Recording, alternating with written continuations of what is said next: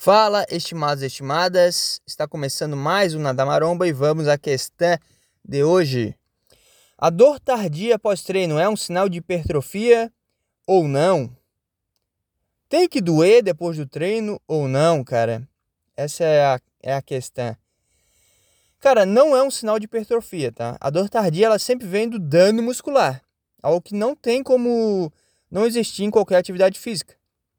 Porque se fosse assim, o cara depois de meses sem correr, o cara dá uma corrida e, e fica tudo doído no dia seguinte, os membros inferiores todos moídos.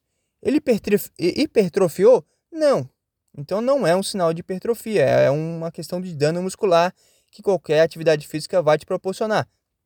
Mas especialmente em exercícios com peso, né? Que aí tá trabalhando mesmo ali a, o, o, dano, o dano muscular, tu tá levando teu, tua musculatura ao, ao limite dela. Porém, não é, não é daí que vem a hipertrofia, que fique claro, cara. Inclusive, tem várias pesquisas aí na internet que mostram que a hipertrofia real ela acontece quando o dano muscular ele diminui. Então, é natural que vai ter o dano muscular no treinamento, mas é, se, tu, se tu trabalhar esses compostos, descansos mais longos, tudo isso que eu sempre falo, o teu dano muscular vai ser um pouquinho menor e aí é que vem a hipertrofia. Então, tudo que eu falo sempre tem um embasamento é, técnico, vamos dizer assim, tá?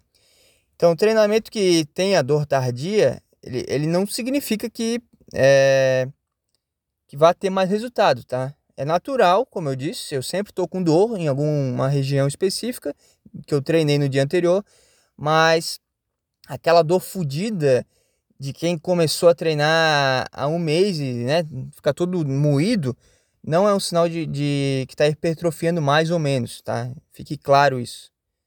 Mais no caso, né? Então é bem possível tu fazer um bom treino com um bom volume, focado em tensão mecânica e que tenha pouca dor tardia e que tenha resultados.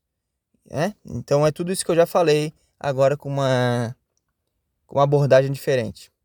Ok? Até mais.